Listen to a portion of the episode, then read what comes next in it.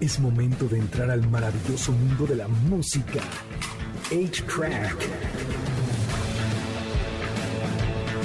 Un programa donde encontrarás solo clásicos. Comenzamos en MBS 102.5. Bienvenidos a una nueva emisión de A-Track. Mi nombre es Checo Sound. El día de hoy tenemos un gran programa. Le vamos a estar contando de la disculpa de Will Smith. Le tenemos todo sobre el contrato que usa Luis Miguel para tener novia. Tenemos también, eh, ah, vamos a hablar del documental de Goodstock 99. Tenemos muchísimo que platicarle, pero vamos a iniciar este programa con un estreno. Ella es Mama Beyoncé y la canción se llama Break My Soul de su disco Renaissance. Así abrimos A-Track por MBS 102.5. Ella, por supuesto, es Beyoncé. La canción se llama Break My Soul de su disco Renaissance. Este disco, dice ella, que es el más, el más ambicioso que ha sacado. Fíjense ustedes que básicamente de lo que va es que es este primer disco y va a sacar dos más. Este, este, este tema, por ejemplo, trata acerca de la pandemia y entonces dice, you, you won't break my soul. O sea, como de que no le van a romper el alma, que por más que la quieran detener, no le, ha, no le ha roto el alma ni siquiera este Jaycee cuando se puso ahí a andar de canijillo. Entonces nadie la va a detener. ¿Te gustó la canción, niño? Está Gustavo? bien buena. ¿Sabes a qué me recordó? Digo, a lo mejor estoy exagerando. Mm. Pero ¿te acuerdas la de Everybody? Everybody. Trae como, que trae sí, trae el tecladito, claro. sí, Esa- sí, sí, sí, sí, completamente de acuerdo. Y es un muy buen tema. Por ahí yo sugiero que le entran. Si les gusta Beyoncé, este, échense todo ese disco. Si más o menos les llama la atención, yo les recomiendo empezar por esta canción. Insisto, se llama Break My Soul. Su disco se llama Renaissance. Y así iniciamos. Déjenme darle unas cuantas notas porque hoy sí tenemos chisma, pero chisma, pero súper chisma. Ponte a Will Smith, niño. Déjame, primero voy a sacar el detergente y todo lo demás. Échale. A ver, espérame, porque para ponerte Will Smith te voy a poner una rola que está bien buena. Bueno, en lo que va subiendo la canción, fíjense ustedes que el día de ayer Will Smith, por medio de sus redes sociales, lanzó un video de cinco minutos en el que empieza a, platicar. Básicamente lo que hace es contestar algunas preguntas que los fans le hicieron por, por la actitud que tomó en, el- en la ceremonia de los Oscars. Que bueno, si usted no recuerda, eh, Chris Rock hizo un, un chiste que a lo mejor no adecuado, o probablemente no adecuado, hacia su esposa. eh, y entonces, pues se molestó mucho Will Smith, se paró, le metió una cachetada. Y entonces ya de ahí, este, pues se armó todo el relajo posible que se pudo haber armado. De ahí, eh, Will Smith se supone que se metió a terapia, estuvo, se fue a la India para también hacer meditación y para estar como en paz consigo mismo, etcétera, etcétera. Y bueno, después de casi cuatro meses de no saberse nada, contestó estas preguntas que los fans le hicieron. Entre todo esto, le estaba ofreciendo una disculpa a Chris Rock. Perdóneme. A Chris Rock. Ay, bicho. No es cierto. Eh, y le decía que, que, bueno, comentaba que ya se había comunicado con él.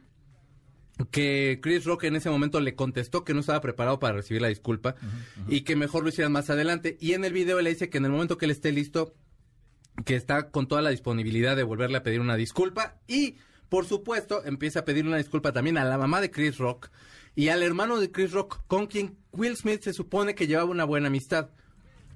Él mismo se refiere a que esta amistad probablemente ya se acabó. ¿Tú cómo viste? ¿Ya viste el video? Yo sí, no sé, no sé cómo tomarlo, o sea, se me hace primer- en primer lugar un poco raro. Sí. Que, o sea, vaya, no porque dure poco, sino porque toma prácticamente dos, tres preguntas, o sea, no, no hace más por, por explicar. Yo, yo entiendo que a lo mejor hay muchas más, a lo mejor no tenía tiempo, yo no sé, o sea, pero tomarte nada más cinco minutos para explicar algo, si ya te vas a salir a hacer eso, si ya te arruinó, no te arruinaste la vida, pero si ya todo el mundo te está sobajando a tal grado, Ah. a que tengas que hacer este tipo de cosas, pues ya hazlo bien, ¿no? Yo creo. Y ¿Tú qué hubieras hecho? Yo cu- cuando menos sí lo hubiera hecho, va- vaya, cuando menos hacer más ruido. No, o sea, ya voy a salir a disculparme, ok, vamos a salir, voy a anunciarlo, este, sale incluso hasta como, com- digo, no quiere decir que estamos despreciando nuestra producción, pero pues tenemos un par de cámaras, o sea, prácticamente Will Smith tenía lo mismo, tenía un par de cámaras web. Pero ¿no crees que ahorita eh, vale más la pena que lo haga él, o sea, ya hablando como de una cierta modernidad, que lo haga él como desde ese punto, o sea, que lo haga desde su casa, desde sus cámaras y tal, porque de, de tenerlo que hacer diferente hubiera tenido que ser una rueda de prensa. Es que a mí se me hace muy... No, olvídate de solo profesional. Mm. O sea, vuelvo a lo mismo. Si de veras ya lo vas a hacer, ya te sobajaste y vas a decir, sí, ya me tengo que, pues, que disculpar 25 mil veces porque le di una cachetada a uno que se estaba burlando de mi esposa. Mm. O sea, si ya lo vas a tomar así, pues hazlo bien. O sea, yo creo, ¿eh? O sea, digo, Yo no creo que lo he hecho mal.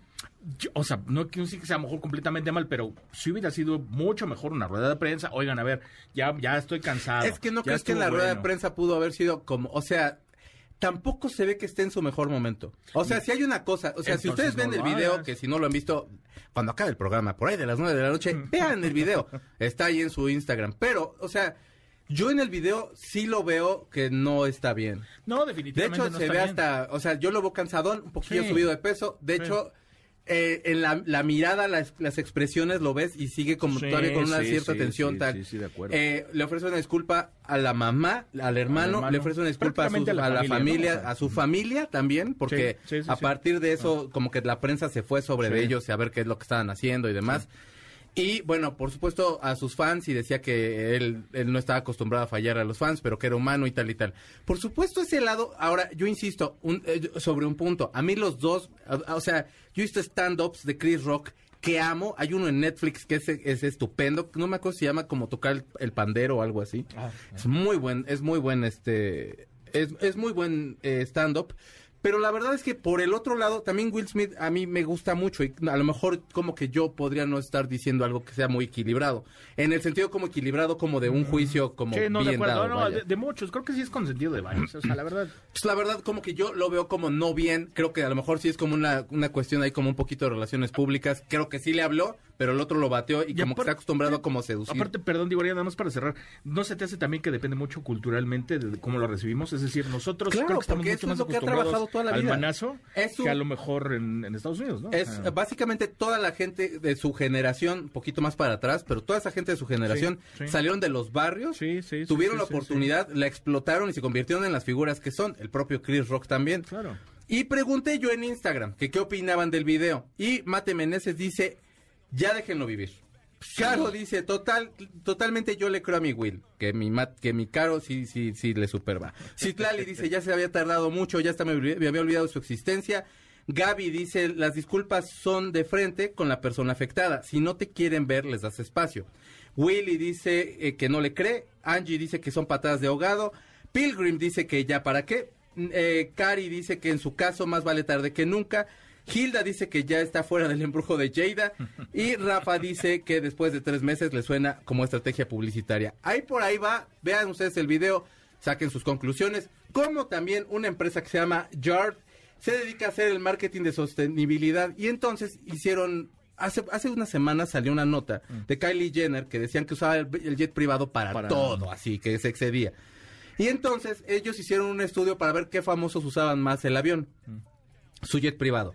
Y la que ganó fue Taylor Swift, que ha volado, gracias, sí, por supuesto, vientos Taylor, tú muy bien, gracias, gracias, gracias.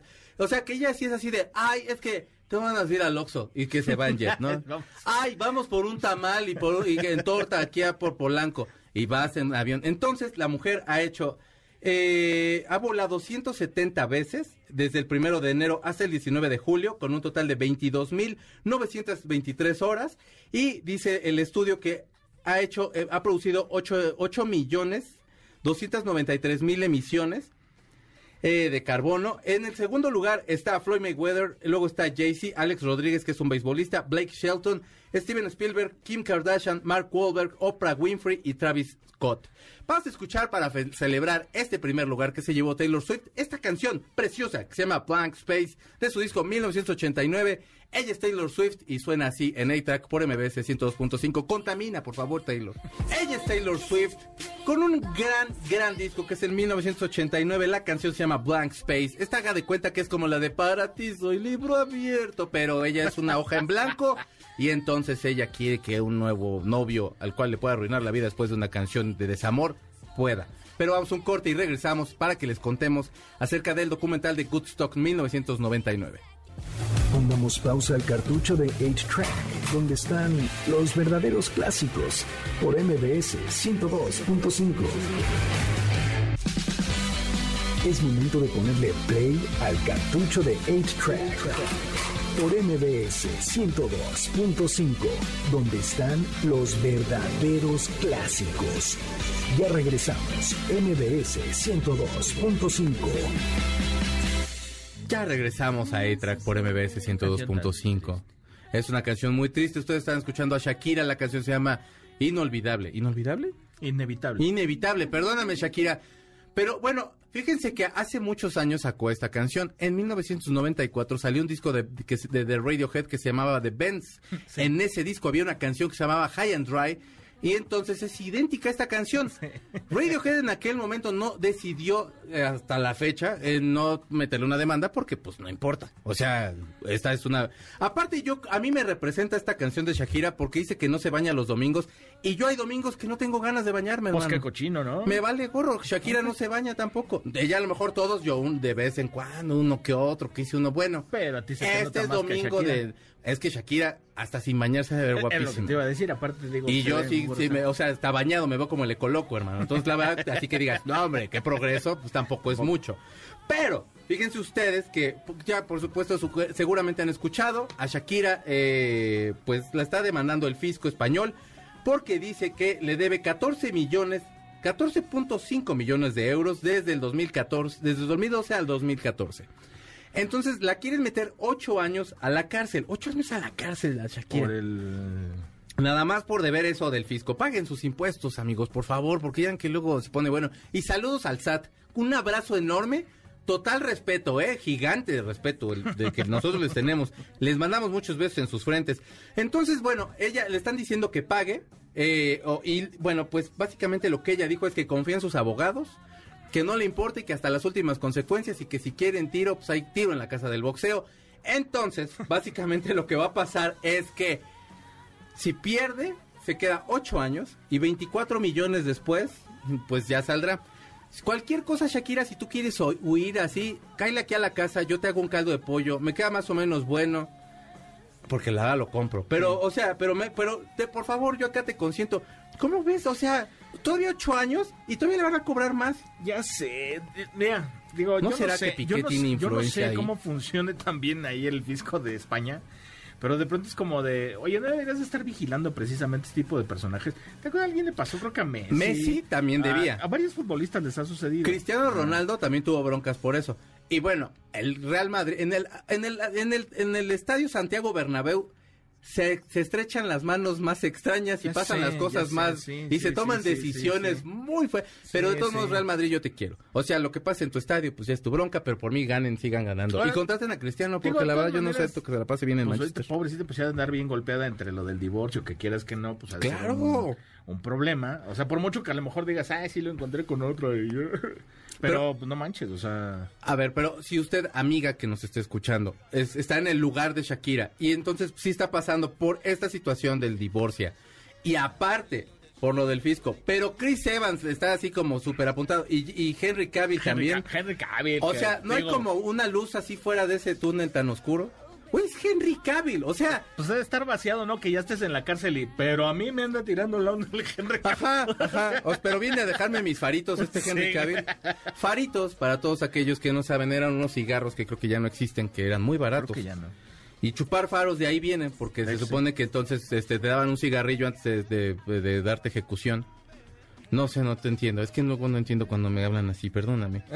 Déjenme les platico una cosa. Vamos a platicar ahora de Woodstock. Espérate, pero antes, antes te ah, puedo pedir un favor. Pues, pero te puedo pedir un favor. Dime. Puedes decir que vamos a regalar. Ay, perdónenme, claro que no. Sí, por supuesto. Denme cinco nanosegundos porque tenemos regalos. Queremos sacarlos de su casa. Yo lo que deseo es que usted sea feliz y que fuera de su casa se vaya a ver. Tengo un pase doble para Rush Monterrey Tribute es una banda con más de 25 años de trayectoria del rock progresivo de nuestro país y cuyo principal objetivo es rendir tributo a la mítica banda canadiense que es una de las grandes bandas del progresivo. Si usted ha escuchado Rush, de verdad ah, usted se está perdiendo una experiencia bien buena.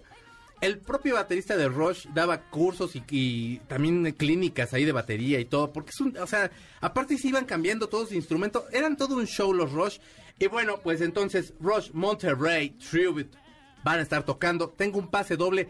usted pídaselos por favor aquí a Corina que está ahí en el inbox de, de Facebook, Eitra Clásicos.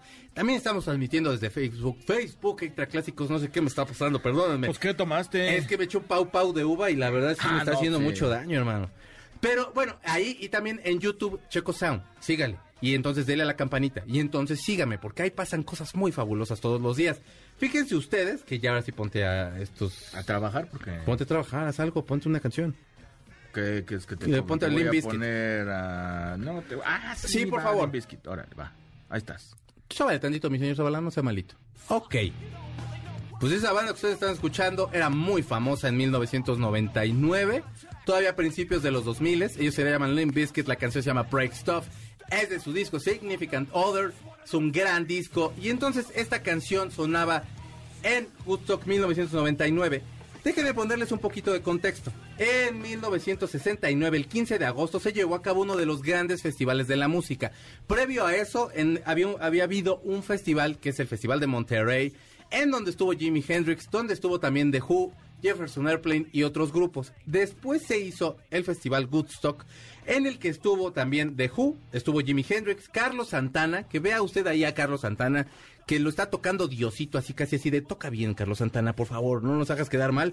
Está The Who también, Jefferson Airplane y Joe Cocker, entre muchos, muchos otros. Se manejaba en ese entonces que podía ir Led Zeppelin, que podía ir también Bob Dylan, que querían que fueran los Stones y también los Beatles, todos ellos les dijeron que no, que muchas gracias, que se quedaran con su festival, pero de todos modos este festival es icónico porque es digamos como la, parte más alta de todo este movimiento hippie. En 1994, cuando se cumplen 25 años de este festival, se, se- nuevamente se lleva a cabo. Y entonces sale Green Day, está también, eh, está también Metallica, está Nine Inch Nails. Y digamos que como el recuerdo cotorrón ahí es que Green Day acaba de sacar el disco Dookie. Este disco es con el que pegan durísimo y empiezan a hacer una guerrilla ahí como de lodo contra todos los del público se pone el ambiente terrible ahí, o sea, no terrible, la verdad se pone súper de buenas todo. Y entonces Mike Dirt, bajista de los, de los Green Day, empieza a correr por el escenario y uno de los de seguridad dice, es que se acaba de subir un fan y lo taclea y le tira los dientes de enfrente. Sigue tocando Green Day y la- lo, eh, bonito es ese recuerdo. Pero llega 1999, cuando entonces están estas bandas de new metal como Limp Bizkit, que también estaba Korn, que también estaba eh, estos mucha este muchacho que se llama Kid Rock, que también tocaba bastante bien. Tocaron los Red Hot Chili Peppers, también tocó Jamiroquai, Metallica y The Offspring. Y entonces venden boletos de más, no tenían suficiente agua ni suficiente comida, empiezan a subir los precios durísimos, tampoco había suficiente nivel de seguridad. Empiezan en, en esta canción precisamente es donde todo el público empieza a reventar ahí como la parte donde está la torre de, de- audio y quitan triplies y empiezan a subir a la gente y hacen como, como tablas de surf, por así decirlo. Más noche empiezan a prenderles fuego. Hubieron abusos sexuales, golpizas. Haga de cuenta que todos los horrendos que ven esos de niños como de fraternidad, prácticamente estaban todos esos ahí este, haciendo como este tipo de cosas tan horribles. Y entonces fue todo un escándalo. Se han hecho muchos documentales, pero Netflix el viernes que viene va a sacar un documental acerca de todo esto que se llama Goodstock Clusterfuck.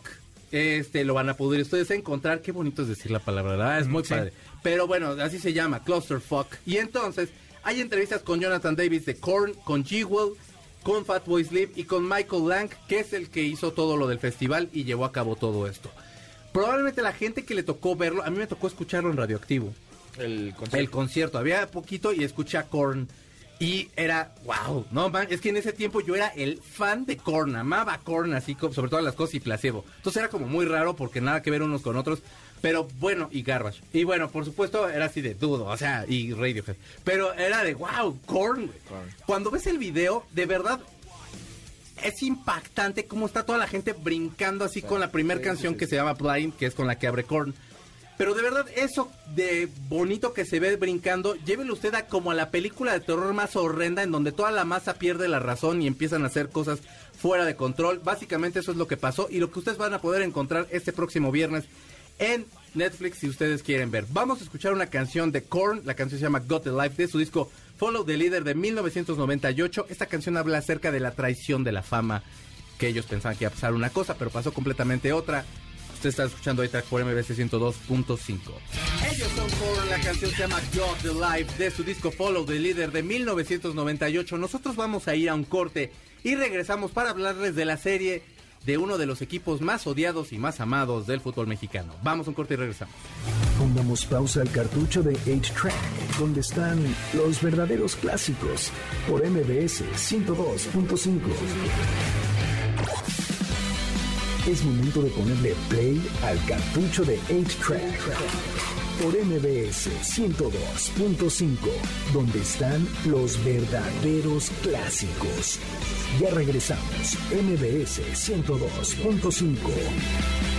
Sí, yo igual suspiré, señor Zavala, no se preocupe. Me siento de la misma forma. Yo creo que le, le, quiero ofrecer una disculpa a la familia Vargas, le quiero ofrecer una disculpa a Celeste Hernández, a Mariano Domínguez, a Paulina, a todo el mundo, a, todo, a toda la gente que trabaja en este lugar sagro, sagrado. Perdónenme, por favor, por poner esta canción. Yo ni le voy, yo le voy al Cruz Azul. Pero pues este... Pero tienes que hablar de esto. Pero hay que hablar de esto. Antes de hablar de esto, no es castigo, miren, les voy a, dar, les voy a hacer un regalo. Es en serio. O sea, sí, o yo sea, sé sí que no es castigo que escuchen esta canción. Sí, hay un regalo para ustedes. Mi regalo es un pase doble para que vayan ustedes a ver a Regina Orozco. Canciones para planchar, se llama su show. Es en el Teatro Metropolitan. Tengo un pase doble.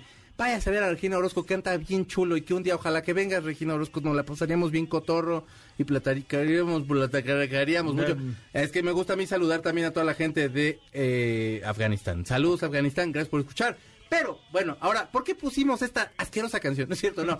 Yo creo que no hay un grupo, un equipo probablemente más odiado y en, y en, otros lados más querido. Pero la verdad a mí no me puede dar más igual el América. De hecho, no me caen mal. Yo veía los partidos cuando jugaba el Cuau, cuando ah. jugaba Cabañas, cuando jugaba el Piojo López que corría como ratero. Y, Hijo de Dios. Y Clever. Boas. Clever Boas también.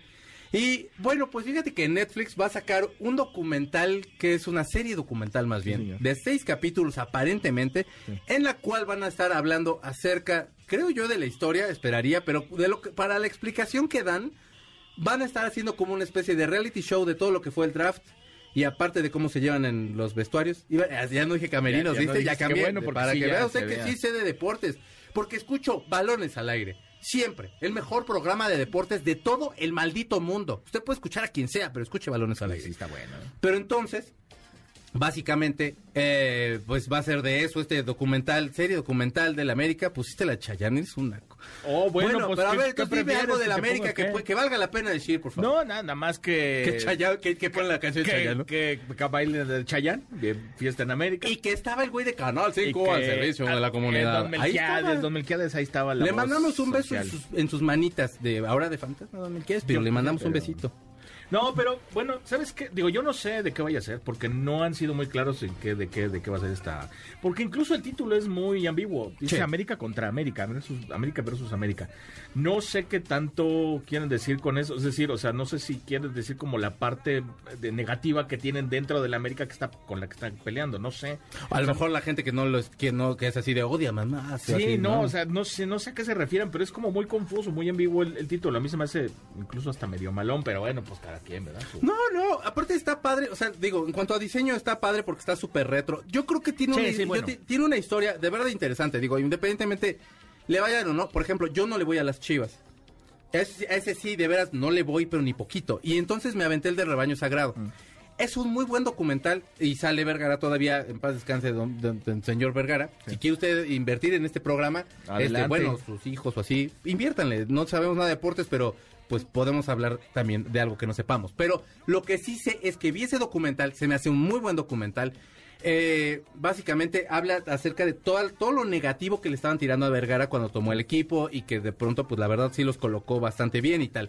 Creo yo que también América tiene un- una muy buena historia, Buen una historia sí, cuando menos muy interesante, la cual sí pueden estar contando. Fíjense ustedes que, bueno, ya que hablábamos, ¿qué- ¿con qué vamos? Con... Te voy a, te voy a poner. ¿Con Nolan este- o con- No, ¿qué te parece si te pongo Sigue Stardust para que. Ok, bueno. Todo mundo le ha llegado a su puerta en algún momento. Y le ha tocado así y le han dicho, ¿quiere usted saber sobre la palabra de Dios? Y en esta ocasión, permítame darle la palabra de Dios. Vamos a hablar acerca de David Bowie porque se estrenó el tráiler de la película, bueno, del documental Moonage Daydream.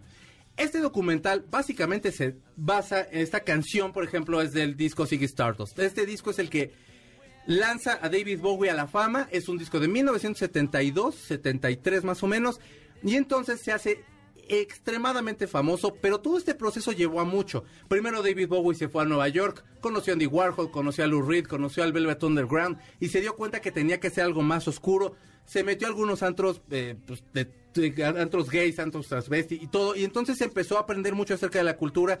También empezó a estudiar muchísimo toda la cultura japonesa, el teatro kabuki, el teatro musical que le encantaba. Si ustedes escuchan este disco y no se han- si no lo han escuchado, y se dan la oportunidad, básicamente este es como una, una ligera ópera rock, como un pequeño operita musical ahí muy bonita, eh, que nos va llevando por toda la historia de Ziggy Stardust, que es un chavito que tocaba la guitarra y que bueno, lo que estamos escuchando prácticamente es lo que nos está narrando todo el libro, pero, el libro, perdóneme, el disco. Y entonces, básicamente...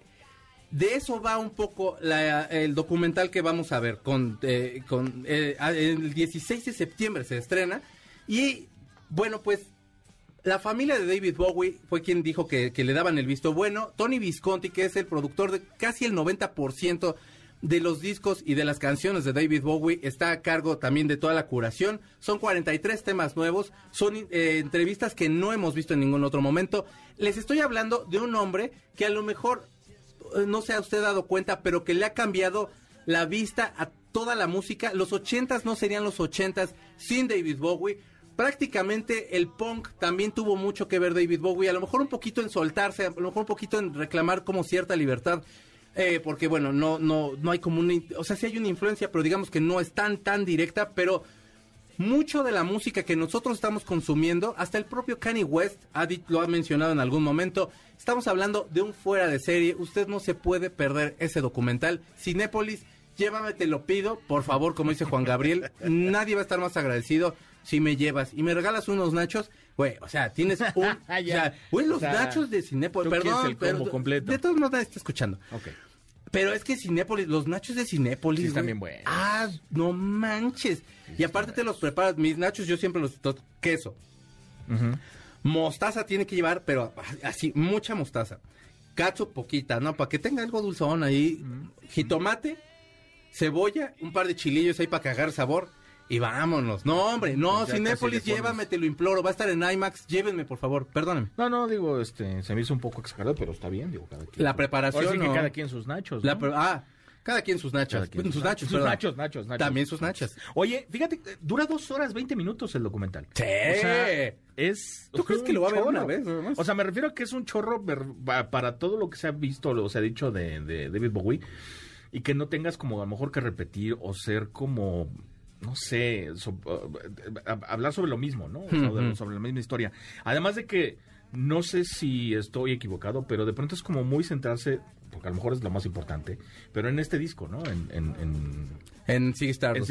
Stars from Mars. Sí, pues es que digamos que este disco es como el resultado de todo, de muchos años de trabajo. De verdad, David Bowie lo, le costó mucho trabajo llegar a ese disco. Y con todo y de que en ese momento todos los artistas sacaban un disco por año. Ya en los 70 a lo mejor como que de pronto se daban Sí, un sí, sí, poquito un de chance. O sea, pero había, los Led Zeppelin sacaban un disco por año, los Stones también sacaban un disco por año. Estamos hablando de principios de los 70 que también era el, cam- el cambio de la música. Y de hecho, el glam sale un poquito en contestación al progresivo que hablamos hace un momentito por los, lo- por el grupo Rush que, vayan y tenemos boletos para Rush y vayan y veamos. Pero bueno, ellos se visten como todos glamurosos y todos pintados y Sí, todo sí, así. sí, sí, sí, sí. Por respuesta porque los de progresivo pues básicamente se vestían así como pues así de ah, pues, vamos a jugar fútbol ahí con los de la colonia y tal. Y David Bowie se ponía unos tacones preciosos y se vestía genial. sí, sí, sí, sí. Y entonces, esta canción que vamos a dejar sonar se llama Moonage Daydream. Es del Ziggy Stardust and the Spiders from Mars del 1972. Básicamente, esta canción se la compuso a Fred Burretti, que lo conoció en El Sombrero, que era un bar gay. Este hombre hacía diseños fuera de serie, geniales. Y la técnica que usó eh, se llama cut up, que lo usaba William Burroughs. ¿Qué, ¿De qué trata? Ustedes escriben una frase, las van recortando, las echan en un sombrero y las van sacando poco a poco, sin importar el orden. Ese es, el, ese es como va a quedar la letra. Y básicamente sonaba así esta canción. Él es David Bowie, la canción se llama Moonage Daydream del disco Sig Stardust. Vamos a un corte y regresamos a E-Track por MBC 102.5.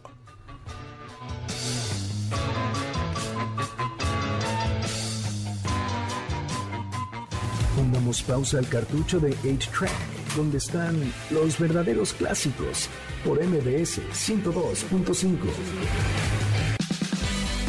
Es momento de ponerle play al cartucho de 8-Track por MBS 102.5, donde están los verdaderos clásicos.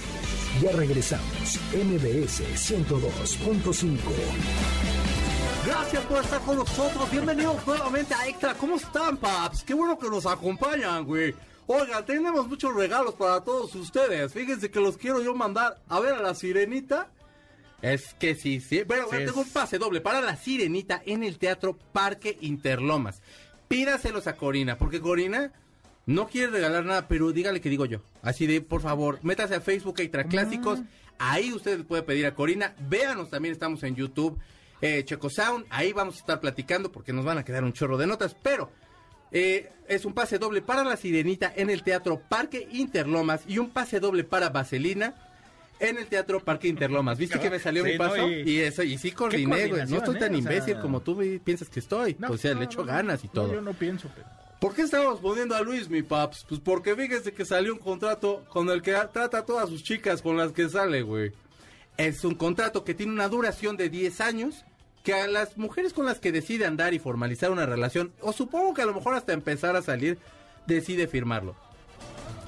Algunos podrían decir, ah, qué viejo tan payaso, pero digo, es que es Luis Miguel y sigue siendo relevante. O sea, yo creo que si sales tú con Luis Miguel, Gustavo, sí Yo- sería una nota. O Sí, sea, sí sería sí de, sería una muy... muy- Gustavo con Luis Miguel, ¿qué, qué está pasando? Pero está Un padre. poco bizarra porque... Y no mal, porque ahorita te voy a decir cuáles son los, ben- no sé si beneficios o algo Ah, así, al pero final sí, los del... Pero Sí. primero, o sea, tendrías que dar te voy a dar de- los, los pliegos petitorios petito- dentro ese, exactamente. de ese. este contrato. Sí. No pueden hablar de la relación ni de Luis Miguel. Eso es en, el- en la estipulación 1. En la 2, ninguna puede confirmar que es novia de Luis Miguel ni en el momento ni en el futuro. Eh, no pueden revelar ningún detalle de la intimidad a nadie, ni a la prensa, ni siquiera a personas cercanas. ¿Pensa usted en alguna secta? Únase al secta track mejor. No, pero no, bueno, es que acá se está cuidando don Luis Miguel. Luis Miguel, ven aquí al programa, te la vas a pasar re bien. Podemos hablar igual que tú, ¿Sabes güey. que me está Ándale. sonando como el club de la pelea? No Un hablas del club sí. de la pelea, ¿no? Eh, No, andas, no, el no andas con Luis Miguel, aunque Sí. sí andas con Luis Miguel. Sí, sí, sí. Eh, no se pueden tomar fotos sin el consentimiento de Luis Miguel, por supuesto. Haces bien. Mientras estén en su barco, casa o hotel. O sea, barco, dudo. O sea, no es así de, oye, ya te peor. No, es un barco. Pero, o sea, ¿te imaginas estar con el día así, ay, muy acá empiernado? Sáquese el que- micrófono, hermano. Ah, perdón. Y, y estás acá empiernada con Luis Miguel y la onda. Yo con Y de pronto así de... Sí, nos la pasaríamos bien. Tengo ganas así como de una foto. No, Ah. no, ahorita no. No, No, ahorita no. ahí te va. Eh, mientras estés en su casa, en un barco o en un, en un hotel, debes entregar tu teléfono y o cámara, que se guarda en una caja fuerte y se regresan cuando salgas del lugar. Si no aceptan, debes entregarle el teléfono a Luis Miguel o a su gente para revisión en cualquier momento que se solicite. O sea, todo tiene un precio. Usted se lo está llevando al sol de México. Un sol que, la verdad, Déjame te reviso. se acaba de operar y se ve muy bien mi Luis Miguel. Lo dejaron bien, fíjate, yo creo que ha de haber ido como un buen este ojalatero porque me lo dejaron bien. Al terminar la relación, no se puede hablar de lo vivido ni del después. Reciben una indemnización, este es un gran Ese- punto, ese es el- ¿eh? o sea, ahí es donde sí. vale la pena. Sí, Reciben sí, una indemnización que va de dinero y o un automóvil o una propiedad dependiendo cuán importante fue la relación. O sea, aunque sea hay un departamento en Coacalco, güey, si quiero. La verdad, o sea, si llegan y me dicen, ¿dónde quieres tu depa, mi checo? Sí, en Polanco, pero si me dice Luismi, no, sí está medio complicada la relación. Pues uno en Cotitlán, Izcalli, en Coacalco, en Tlalnepantla, eh, centro del universo ombligo del mundo, yo sí le diría, Luismi, pues sí, yo sí, venga. El contrato tiene una validez de 10 años después de terminada la relación. Sí, pues. Qué genial. Qué Soy como que, soy como que. Bueno, pues entonces ya saben ustedes si quieren andar con Luis Miguel, este es el contrato que van a ustedes que tener que firmar y ya nada, nada de fotos, nadie los ha visto, nadie sabe nada de ustedes. Si quieres ya ponte a Metallica a porque poner. esto sí va a ponerse muy feo. sí, es esta rolita que se llama Orion. Exactamente. Fíjense ustedes que en 1986 salió un disco que se llama Master of Puppets. En ese disco está todo Metallica que usted conoce, que es James, que es Kirk, que es Lars, y un bajista que es uno de los mejores bajistas del rock and roll que todos recordamos con mucho cariño. Y de hecho, en la gira de este disco se murió en un accidente en Dinamarca, tengo, tengo la impresión, se volteó el camión y el único muerto de ese accidente fue Cliff Burton. Él básicamente era el que puso mucho orden dentro de las composiciones de Metallica. Era el, el músico más completo y lograba que todos pudieran eh, digamos que lucirse de buena forma y por supuesto él, si ustedes escuchan, si ustedes es bajista o tiene así como de pronto así como de, ¿qué, qué, cómo sonará el bajo? Básicamente escuche a Metallica y si puede escuchar este disco que es espectacular, no, no, no se va a arrepentir, se lo prometo. Si usted se acerca al metal, este es el disco perfecto para empezar con Metallica. Mi mamá me, fue el primero que me regaló porque se equivocó y no me dio el disco de Metallica, que todos lo conocemos como el Necro de Metallica, que no, se llama Metallica. Y entonces mi mamá se equivocó y me regaló el Master of Puppets, pero es un genial disco. ¿Por qué le estoy platicando esto que por lo mejor le parece absurdo? Si usted vio Stranger Things, o si cuando menos ha estado cerquita de todo el fenómeno que se ha dado alrededor de Stranger Things, sale esta canción Netflix básicamente iba a tronar, iba a perder más de 2 millones de suscriptores y gracias a que llegó Stranger Things solo perdió un millón. Podría usted decir, pues, de todos modos es un, un millón es bastante, pero 2 millones es muchísimo más. Entonces están celebrando todo lo que puede hacer alrededor de Stranger Things. Kate Bush, que tiene una canción que se llama Running Up That Hill, se volvió a las listas de popularidad. Todas las revistas, de, o bueno, todos los blogs de chavitos que ahorita están escribiendo hablan sobre ella. Esta canción que se llama Running Up That Hill la pueden ustedes escuchar también en versión complasivo con Within Temptations, perdónenme, que la de Within Temptations la verdad es mejor, escuchen esa si pueden. Y entonces se hizo viral que al final de la serie sale Joseph Quinn, que interpreta a un chico que se llama Eddie Monson. Esta parte de la serie es una de las más icónicas dentro de toda la de toda, prácticamente de las cuatro temporadas este es uno de los momentos más grandes y está tocando Master of Puppets eh, entonces a Metallica le dio mucho gusto. Entonces Metallica ha decidido hacer todos los TikToks y todos los trends que tengan que ver con, con, Stranger Things y con ellos. Porque hay chavitos que están agarrando a Metallica a escucharlos. y no nada más así de, ah, tocan Sentence man. No, no, no, no. Es Master of the fucking Puppets, man. O sea, sí, es una rola ópera chida, o sea, una canción larga como la cuaresma. Y medio, Que vamos a poner completa, no es cierto, no, vamos a ponerla hasta donde nos dé. Pero ¿te gusta a ti esta canción? A mí, obviamente, a mí me gusta, me gusta mucho Metallica. Lo que me gustó fue el detalle de no solo esta parte de convivir con Joseph Quinn que o sea, invitarlo, que, que tocara con ellos, porque incluso ahí toca, toca con ellos. Este, Gracias, esa era la nota, yo no sé por qué. Le, le dieron la guitarra, la guitarra como la que toca y se la firmaron. O sea, la verdad es que es un súper detallazo. Pero aparte de eso, o sea, mm. el, detalle que más me gustó todavía de Metallica es que por ahí habían mensajes, no de hate, pero sí como de, estos chamacos tarugos apenas se están conociendo y por Master of Puppets. No, importa.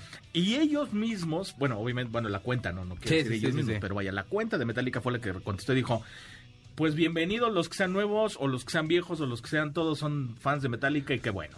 Y eso a mí me pareció muy bien, porque, ¿sabes? O sea, de pronto se, se, vuelven como por respetar a los, en mm. contra de los mismos fans, por respetar a los más viejos, ¿no? Hay, hay un factor muy horrendo que, eh, o sea, que todos los metaleros tuvimos cuando estábamos más clavados y más in, inmameable, es la palabra en inglés, insufribles en español, inmameable. Y entonces, güey, te pones insoportable. O sea, es así como de, ah, sí, a ver, dime cinco canciones de Megadeth, güey. Que no tiene nada que ver, gente. O sea, qué mejor que una nueva generación pueda conectar con música tan valiosa, tan grande, tan bien compuesta. ¿Qué importa? Pero siempre los que somos fans de, Metallica, algo ha de hacer. Yo tengo mi Metallica, que es el Metallica por el que chillo, por el que me emociono, por el que, el que me ha salvado la vida en todas las veces que me la ha salvado y gracias. Y el Metallica que me cae gordo, que hace canciones con J Balvin. Ese, ese es otro Metallica. Y, saben qué, no me pongo de Imemable, nada más no lo escucho. Entonces, no se molesten gente porque los jóvenes se acerquen. Muchos se enojaban de, ay, ahora que se murió David Bowie, todo el mundo lo oye. Qué padre pues qué y qué bueno. que se acerquen a buena música. No estoy diciendo que la actual sea mala, ¿eh? Con esto, el la música que a usted le guste, no importa. Es qué bueno que la consuman. La música le va a dar alegría, le va a dar cosas padres, le va a dar sabor y muchas otras cosas. Así que escuche lo que usted quiera y no se ponga payasos y de pronto su banda la empiece a escuchar chavitos o no chavitos o posers o lo que usted le quiera decir. Gracias, Gustavo. No, gracias a usted, gracias a ti, Ya me enojé, todos ya me por- no te enojes. Ah, perdóname, no, ya Va, me contenté. Ya me contenté, ya me quedo. Ah, bueno, ya buenas noches, nos vemos. No, despídete bien. No, no, no, buenas noches, gracias por escucharnos, nos vemos, eh, bueno, nos escuchamos el próximo sábado. Así es, los martes hacemos un programa en YouTube Checo Sound que se llama Palomitas y Refrescos. ¿Y saben de qué va a ser? Tampoco yo. Corina, muchísimas gracias por acompañarnos en la transmisión.